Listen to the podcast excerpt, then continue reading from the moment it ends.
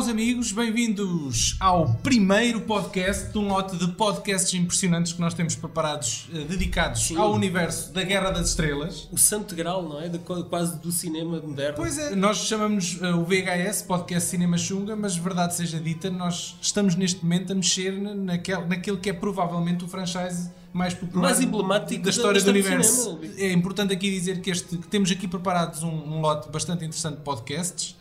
Serão quatro ao todo. Este é o primeiro, dedicado ao episódio 4, Uma Nova Esperança. Uh, posteriormente vamos publicar então um dedicado ao Império Contra-Ataca e depois outro dedicado ao Regresso Jedi e finalmente um dedicado inteiramente à trilogia, à nova trilogia, ao episódio 1, Um, 2 e dois e 3, três. porque convenhamos, é, é, é a trilogia É menos... mais, mais fracota. É, é aquela que é menos consensual, digamos assim. Exatamente. Eh, então vamos aqui começar. Hoje temos dois convidados. O primeiro chama-se Paulo Oliveira, eu já vou dizer quem é. Eh, ele está Aliás, connosco tu, já, disseste, já disseste quem é. É o Paulo Oliveira. Sim, mas, mas quem é esta pessoa e porque é que está cá hoje connosco? Exatamente. Eh, e mais para a frente vamos ter um, um pedaço de, de uma entrevista que nós já fizemos há uns tempos com o Roger Christian. Ele é realizador e diretor de arte.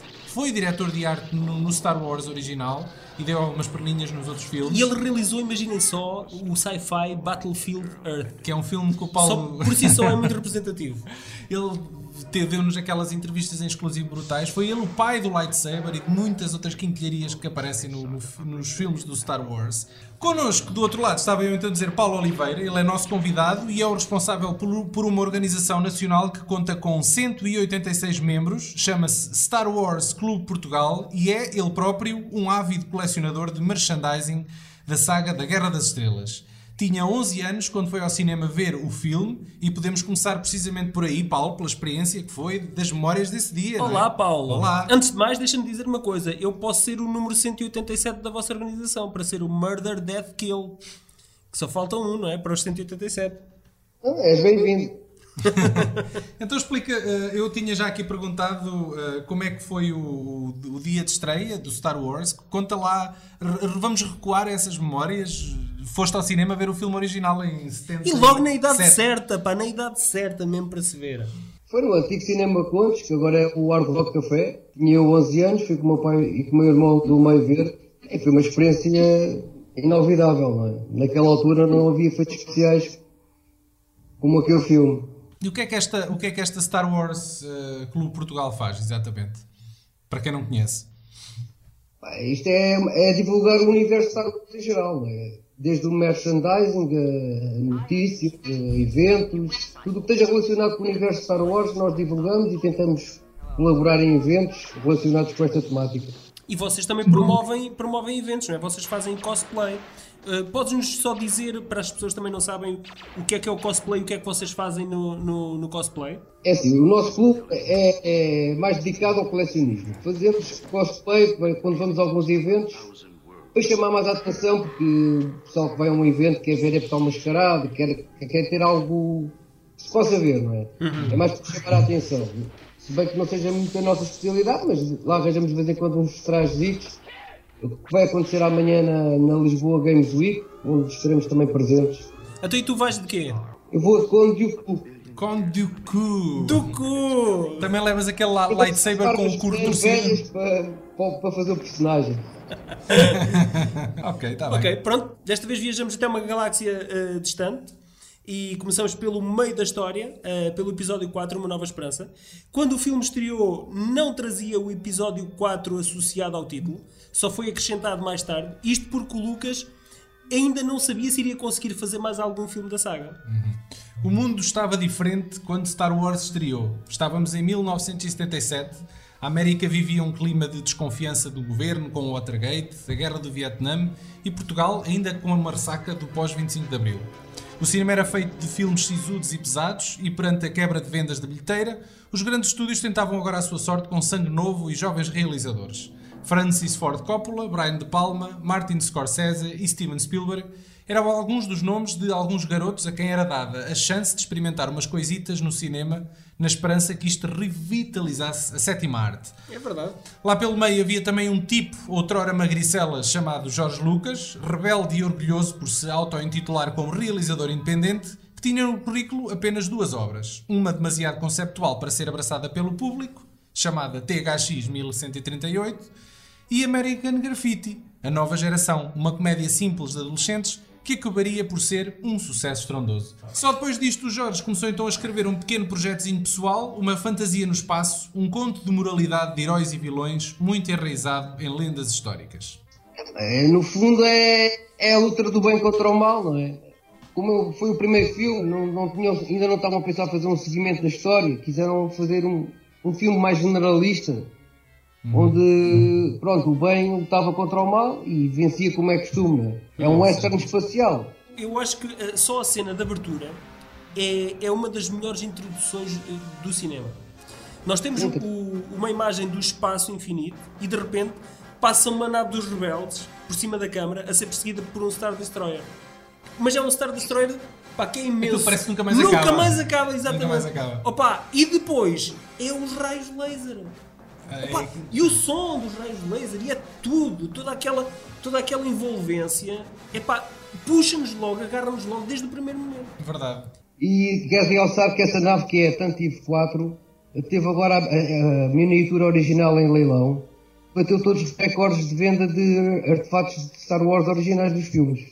Eu julgo, eu julgo que o que fez com que o Star Wars funcionasse tão bem, eh, para além dos vários talentos envolvidos em todos os departamentos, desde a escrita aos atores, à música, design, produção, fotografia efeitos especiais, eh, foi a abordagem novelesca, épica de intriga, conspiração e drama familiar, que por acaso, e só por acaso, passa-se no espaço. Sim, eh, se tu fores a ver, até porque é numa galáxia longínqua, a gente remete aquilo para o futuro, mas a verdade é que o- o- as primeiras letras que nos aparecem no ecrã dizem que aquilo se passou há muito, muito tempo. E numa galáxia distante, aquilo- Remete-nos logo para o mundo de Exatamente. lendas, não é? Aquilo é quase como o Rei Arthur, ou os Cavaleiros da Tábua Redonda, tens uma donzela em perigo, tens um velho que é sábio eh, e que acaba por, cometer o último sacrifício pelo resto da aventura, não é? Tens o herói rebelde, tens o herói que não vai muito à bola com aquelas tradições antigas, que é o caso do Han Solo, Epá, e depois tens o comic relief, que é o R2 D2, com o C-3PO. Exatamente. Epá, em termos de fórmula, é fantástico, porque está, É. está- está ali tudo o que é preciso para um filme de, de grande sucesso. E, e para além disso, nós vemos uma sociedade altamente tecnológica e que ainda assim está dependente de uma força que não é visível, não é palpável, Há um mas aspecto sente espiritual. é? Exatamente, mas sente-se por todo lado, é? espiritual. Mas tu tem graça estás a dizer que estás numa sociedade eh, tecnologicamente muito avançada. Eu hoje olhando para o filme, eu não consigo ver ali avanço tecnológico. Eu, eu vejo ali um, um, um primeiro. ferro velho. O primeiro- o primeiro não se nota, Tu vês ali, um, um- no fundo, um monte de ferro velho no espaço. Eles é? guardaram, guardaram o- as money shots só para as cenas do espaço, basicamente. Sim, sim, mas tu- tudo o resto é passado Em ambientes, em deserto, árido, Sim. não é? Tu sentes, sentes que está ali um filme low budget. E tens muitos Muppets. Verdade, muitas então aquela cena da cantina, eu por acaso tu se vires os, os making-offs e as tralhas em que eles falam da experiência que foi, os atores e a equipa dizem a experiência surrealista que foi estar a gravar a cena da cantina com aquela bonecada toda, que aquilo não era Credível. Exato, não Não era, era real. credível, assim, onde é que, o que é que a gente está a fazer, não Tu é? tens um lobisomem lá que foi retirado depois na edição especial, não é? Foi. Foi, foi, foi. foi. E era extremamente desconfortável usarem as máscaras e os capacetes. Muitos, muitos dos figurantes chegaram a desmaiar. Já, já que estamos aqui a falar eh, na, na cena do- da cantina, eh, aquela cena em que, em que conhecemos o Han Solo e o Chewbacca, eh, e há aquela questão do, do Greedo, quem é que disparou primeiro. O, o Harrison Ford já, já veio dizer que foi ele que disparou primeiro. Uma t-shirt, não é? Ele vestiu uma t-shirt a dizer. Exatamente. Todos os filmes eh, sofreram alterações. O, o, o Jorge Lucas eh, epá, não conseguiu estar quieto, Está quieto. e decidiu fazer eh, alterações três vezes, não é? Três vezes. Três Olha, vezes. eu fui ver este filme em 1997, quando foi relançado então. Eh, Uma espécie de rampa de lançamento para, para a nova trilogia que Exatamente, iria para conseguir ali. angariar dinheiro para depois investir. Que para quem não sabe, o Lucas lançou então os, os três filmes originais no cinema, cheio de alterações e Exatamente. acrescentos e uma série de coisas que até hoje são polémicas. Depois, posteriormente, já na década de zero, vá, foi lançado em DVD, finalmente nova em DVD, versão. com mais alterações ainda por cima, e agora com a porcaria do Blu-ray voltou a fazer alterações à Exatamente. porcaria dos filmes. Paulo, diz-me uma coisa. Tu, tu viste estas, estas versões todas? Só vi depois as versões de, eh, em DVD. As novas versões. Eu às vezes acho que quanto mais se mexe, pior fica. A parte de uma ou outra nuance, mas Eu acho que acima de tudo é o contraste. Porque tu tens ali um filme que é, obviamente, um filme dos anos 70. 70, sim, exatamente. obviamente, um filme com uma série de problemas técnicos. E de repente aparecem ali criaturas a passar em primeiro plano em CGI, aparecem naves em CGI lá atrás. Sim, Epá, e é acabam, um acabam por é se feio. destacar tanto É, é, é. eh, que, que colidem com a história que estamos a ver. E eu atrevo-me a dizer. Não- nós não nos conseguimos abstrair daquilo que estamos a ver. Está-nos a esfregar na cara, olhem aí um efeito especial. é? Exatamente, exatamente. Eu, eu, eu atrevo-me a dizer que com o passar do tempo, ah, mais depressa ficam datados estes supostamente novos efeitos incertos, especiais sim. do que aquelas porcarias que Epá, e depois há não é 40 só isso, e depois já há sequências eh, que ficaram na nossa memória e que simplesmente desaparecem. Estamos aqui a falar de, de quem criou este mundo todo, que foi Jorge Lucas, Uhum. que ao mesmo tempo a, a- a mão que deu foi a mão que tirou e de alguma forma estragou. E ele virou para o lado negro. meu. Foi, é, ele é, é. o Darth Vader. meu. Um gajo com tanto potencial Ele é o imperador. para o lado negro Ele da é força. imperador. Eu queria aqui lembrar a nossa malta, vocês de certeza que estão carecas de saber isto, mas eu acho que continua a ser. eh, opa, foi um golpe de gênio. O facto do Jorge Lucas eh, estar a fazer um filme na altura, em 1977, que poucos acreditavam que pudesse de alguma forma vir a ser um sucesso. Sim. Eh, e o que é que ele fez? Fez um acordo com a distribuidora, neste caso a Fox, e ele ficaria com uma percentagem Da merchandising. do merchandising, uma, uma grossa percentagem do merchandising. Foi Ora, aí que ele virou para o lado negro. Foi, foi a partir daí. que ele se apercebeu Ora, em que podia 1977 lucrar, não é? Quer fazer dinheiro com isto. não se fazia dinheiro com merchandising de filmes. Era uma coisa que não existia, ou, ou era irrisória, era meramente E ele acreditou. Pois. E, e mal sabia ele próprio também que o cinema estava. A forma de se fazer dinheiro em cinema estava prestes a dar a volta. E de repente vender bonecos era uma Claro. coisa extremamente E isso, lucrativa. isso está escarrapachado depois em produções seguintes, como no ET e no Poltergeist.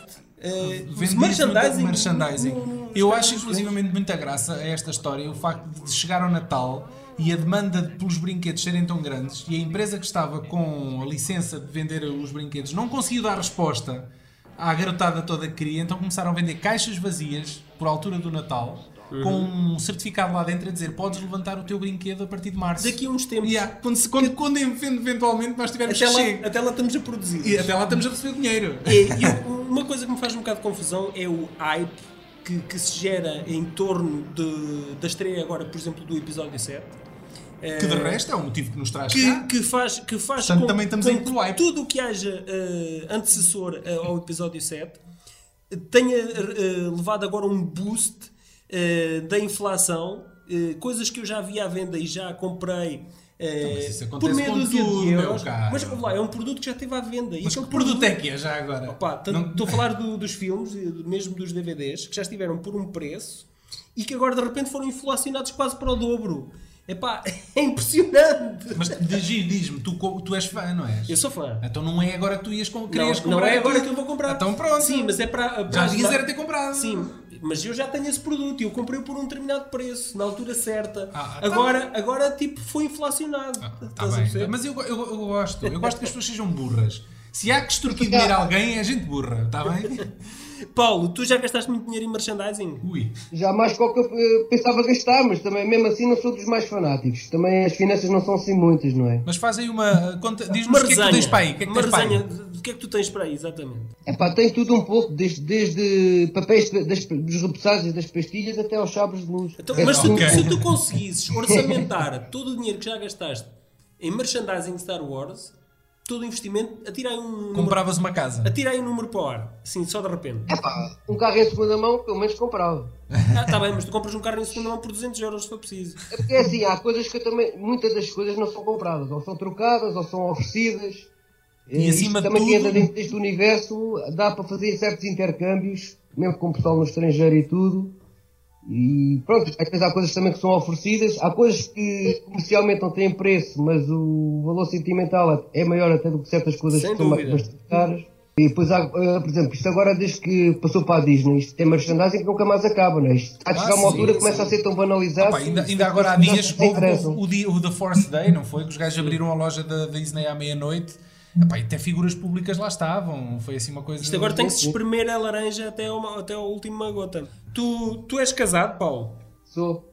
E como é que a tua mulher vê estas tuas pergunta. andanças? Ok. Ela, ela, ela acha que tu és um puto crescido ou vê com bons olhos esta, este teu mundo Star Wars, esta tua ligação a Star Wars? Eu só te pergunto isto porque eh, lá em casa, toda a gente sabe que eu sou um maluquinho de Star Wars. Mas não és E- muito, vá. E, e às vezes levo, levo por tabela assim umas bocas pelo, pelo facto de ser tão fanático de Star Wars. Eh, tu também Eu tenho sofres, que ter cuidado, sofres, sofres que ter cuidado. Vou dizer que ela está aqui atrás de mim, está a ouvir a conversa toda. Então vá, então pelo menos então vamos fazer isto Mas tipo é uma assim, sessão de grupo. ela também não, não percebia nada de Star Wars. Isto, foi isto às vezes estas coisas também vão por arrasto, não é? Como sucede com imensos sócios nossos, que agora até já é a mulher, o filho e... agora já gosta também, vai aos nossos eventos, até já se traz e tudo. Para ele E- e agora não é- isto não é só para te controlar? mas está a gostar. Isso não é só para te controlar? Para ver se Só tu, para- não, se tu, não, se se tu não encontras lá uma leia eh, mais eh, aloada? To- toda a gente sabe que os fãs de Star Wars não têm vida sexual, pá. Não tem. Mas se não fosse isso também podia ir para o outro lado que ainda era pior, não é? Há sítios mais, mais apetecíveis. Então, e já tens um filho ou alguma filha que também fanática Star Wars? Tenho um com 21, ele não liga muito a... Ele, aliás, não é grande apreciador de, de cinema, mas, mas conhece os personagens todos. Se Ele tem uma vida, não é? ele é isso. É uma pessoa normal, então. Ele é uma pessoa normal, não é como Exatamente. É, nós. esse é normal, é. Esse, esse estou um bocado da família. A maior parte das queixas que eu recebo de- até de, de- pronto, colegas nossos que, em relação às esposas é precisamente não terem mais onde pôr o material e as casas são autênticos museus, que é o caso da minha. E, é muito- e dá-me trabalho a e, limpar o graças a Deus a minha tem paciência para deixar estar a ter estas coisas aqui expostas. há, há muitas que não, que não deixam, não é? Mas, ó Paulo, deixa-me também que te diga uma coisa. Tu és de uma geração, nós, nós somos de outra, não é? Ahm, epá, eu, eu sou sincero, eu, eu gostava muito de Star Wars, e, e- mas eu tenho a, a- a vívida memória de passar numa loja onde havia, por exemplo, 300 brinquedos e havia lá um R2D2 escondido num canto, numa prateleira, ou um Yoda aqui ou lá. Não havia quase nada, pá, não é como hoje. Agora, agora que nós somos gente feita, digamos assim, então, ah, a verdade é que de repente levamos uma, uma, uma enxurrada de merchandising para onde quer que nos viremos, não é? Basta ir a um shopping, de repente temos Sim. tralha que nunca mais acaba. E tu pensas assim, que raio, porque onde é que isto estava? Exatamente, onde é que estava nós quando era puto? Não é que eu seja muito fã de, de merchandising, que não sou. Eu nunca liguei muito a isso. Mas a verdade é que pelo, pelo menos alguma coisinha comprava, não é? No nosso tempo não havia. E agora. Mas nós, nós agora Tens- estamos num mundo muito mais materialista do que era. E tu tens o caso, o caso do Nuno Markle, meu. O gajo faz, orgu- faz questão de mostrar à internet que ainda é um garoto e compra toda a tralha que lhe E aparece então, à frente. tu e eu somos garotos ainda. Epá, Mas eu acho que agora esta, isto também já se está a tornar muito banal. eh, Quer dizer, isto agora. de Antes, eh, eh, precisamente por haver menos material à venda. so- é é exatamente. Só tinha quem realmente queria, não é? Um boneco, aquilo era uma festa completa, não é? Bom, amigos, acho que, acho que é o momento certo para nós introduzirmos aqui a conversa que nós gravámos então com o Roger Christian. O gajo tem umas histórias bastante interessantes de bastidores para contar da Nova Esperança e a forma criativa que ele arranjou para criar uma série de acessórios que a gente hoje tem como sagrados. Exatamente. e acho que é uma conversa a não E perder, meus tem, amigos. e tem o lightsaber ori- original para o demonstrar. Exatamente. E a relembrar que o Roger Cristiano também é nosso membro honorário. Inclusive já nos deu uma entrevista em exclusivo. Ora, Então vá, vamos ouvir. most iconic Star Wars props came from you. I'm talking Yes. about the lightsaber.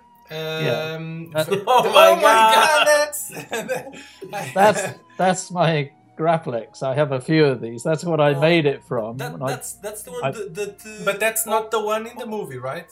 no, no. This is what I use. This is what I found, and then I stuck T-strip that I got round the handle, and uh, and I stuck a bubble strip from a calculator in this bit here.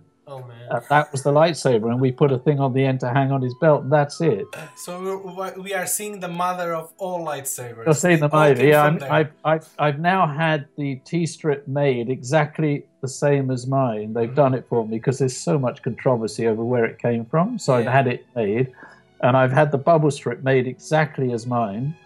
So I'm going to make a few up now. Great. Yeah, you, you should market it. yeah, I should do it. As it, it, it would be a prototype. I can't say it was used in Star Wars, but that is the prototype of what I made. Yeah, great. Okay. You see why the, the webcam is so important? it will make this Yeah, even more I had, special. it was here by chance. So yeah, Okay. Now show us the Oscar. No, I'm joking. it's there. I I know, I know, it's heavy.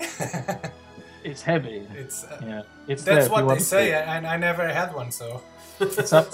So there's it's from. think you can- Uh, it, we can't read it, but You we can't- believe you. It's Yeah, yours. no, it, it, I can I can Yeah, read no, it Roger Star Christian. Wars yeah. Your speech is on YouTube. Have you seen it? Uh, yeah, somebody said I saw it. Okay, set the Roger correction. Christian, yes, set In decorator, Star Star Wars. Wars. It- Okay. This is go. so awesome. You, Very heavy. uh, you hadn't a lot of budget in the original Star Wars film, right? Does this develop the art of what I'm gonna call scrap searching? that was um, that was a desperate idea by me because when I read the script and look at it all, I couldn't afford to set decorate it. I couldn't afford to make anything. So um, I first made. Uh, we first started with an R2D2 built around Kenny Baker. We built the little wood one. It's in the making of books, and, and I found a lamp top in a scrap pile, and the carpenter laptop? I The lamp, the lamp. Ah, I, Lamp, I, the the, lamp, la- I yeah. was thinking the, the laptop in the 70s.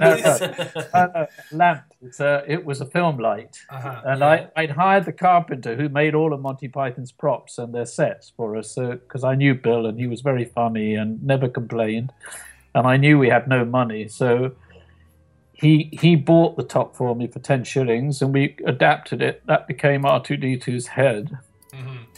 and then I went and made all the guns the same way. I went around and stuck T strip around the real guns, and I showed George to make sure that he would be okay with what I was doing, and he loved it and stayed with me. And we made um, Princess Leia's gun together, and then I- it. As I went on and on, and John Barry had found the locations, and I kept thinking and thinking, and then one day I just said, "Listen, I've got an idea. If I buy aeroplane scrap, I could bring it in the studio, break it down, and I can stick it on all the sets and everywhere, and I can make props out of it. I think.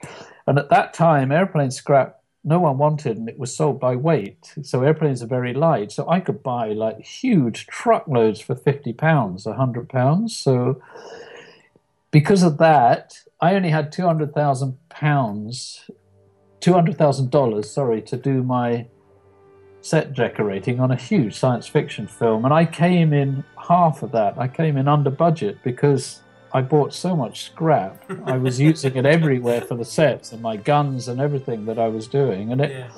it created. We did the same on Alien. Um, the entire interiors of the Nostromo I made the same way, and then now you can't get it. And I, you know, on Phantom Menace, when I directed Second Unit, Yeah. Rick McCullum told me it was so expensive to get the scrap in England that he bought it by plane from America, from the scrap yards in the desert there. This I think it's not uh, a uh, usual question. Uh, after the the movies came, especially the first one, uh, where were you when the movie premiered and things start to grow and grow and grow? Uh, what's your memories from that days where you were experiencing something like I'm part of history? Where were Um, you? I was in London and we had a huge crew and press screening at the Dominion Theatre in, in uh, Tottenham Court Road. And just that moment, that ship started to come overhead with the music, the entire cinema went electrified. I can remember the buzz of the people like that, and everyone came out like so high. It was amazing. so at that point, I knew this was something that's going to go like a rocket to the audiences around the world, and certainly it did. There was such a buzz going on around it, and I completely forgotten about working on it. I just watched a movie in front of me. Uh-huh. That's that. That must be great. Yeah. Be It able to amazing. distance yourself from the movie and watch it as as someone Yeah. else. Foi mais uma das nossas entrevistas em exclusivo. Ainda, ainda temos mais conversa gravada O- com o Roger o- o Christian para Christian- partilhar com vocês. Tinha literalmente o santo grau da Star Wars na mão. E nós ficámos doidinhos quando, quando É vimos verdade, aquilo. é verdade. Eu queria falar aqui da, da banda sonora. Epá, que é impossível dissociar o filme da música, desta música tão icónica do John Williams, que, acreditem ou não, foi composta em apenas, apenas 11 dias, num tempo recorde. Ah, e esta Quando o música... John Williams ainda era novo. Exatamente. Não, não quer dizer, tu vês as imagens dele aqui, Ele o é homem já sempre tinha velho. barba. O É sempre velho e careca. O John Williams, o gajo nasceu nunca foi velho. novo. Como? Parece-me que ele foi novo. Não, ele já deixou assim, É de barba branca e grisalho. Ele é como aqueles com uma batuta atores. na mão. Ele é como a Eunice Munhoz ou o Rui de Carvalho. É malta que a gente não, não, não sabe como é que eram quando eram novos, porque não existe. Eles nasceram assim. Sim. E- Mas também nasceram com muito talento. Oh, Paulo, tu foste, tu foste ver o Star Wars in Concert há 5 anos ou o que é que foi ao, ao Pavilhão Atlântico? Mel, Mel Arena agora. Salveiro.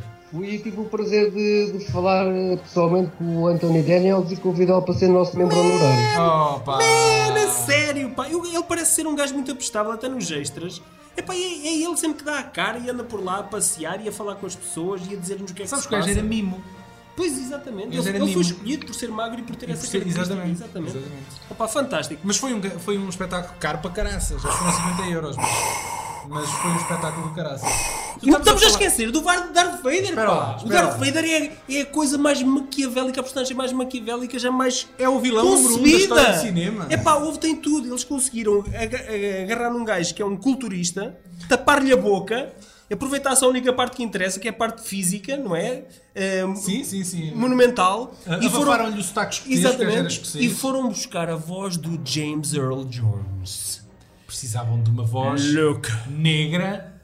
I am your father. Eu agora há uns tempos fiz uma maratona, fiz uma maratona dos, dos seis filmes com um primo meu que nunca tinha visto Star Wars. Sim. Ah, pá, e quando o Darth Vader entra, o gajo lança um sorrisinho na cara do tipo, olha, tipo, estás a perceber? A figura dele já está tão, Olha. tão, tão escrutinada pela comunidade e Então, pela internet. deixa-me dizer- O gajo entra em cena e já não, já não mete medo, pá. O meu puto, o meu puto tem 4 anos, vê uma publicidade de uma operadora móvel que agora Podes dizer qual inclui é o nome, essa, caralho. essa personagem. Pá, essa- eu, eu, E o eu- meu puto já sabe a música Imperial Pá, March esse, por esse causa anuncio, esse disso. anúncio dá 10 vezes por noite. Pá, mas o meu puto terá ali até a música, pá, é Também, impressionante. também, eu acho que tu devias era tirar a televisão ao teu puto e pô-lo a ver os filmes. Não era a merda Está dos anúncios. mas ele está-me sempre a pedir onde é, que- onde é que estão os filmes do Darth Vader. Estás Ele a está-me falhar sempre pedir. pai, digo já. Não, eles, eles estão na minha outra casa. Tenho que lá ir buscá-los, que é para trazer, que é para ele ver. Pronto. Fazer uma ação Eu tenho- Father and Son. Eu tenho aqui uma coisinha para partilhar com vocês. Isto são recortes de imprensa que saíram no Diário de Lisboa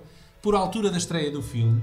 E acho que vou ler Em aqui um 77? bocadinho- em 70, exatamente. Uau! E eu vou aliás, aliás, o filme em Portugal eh, Estreou em dezembro, em dezembro desse ano. Ah, ok.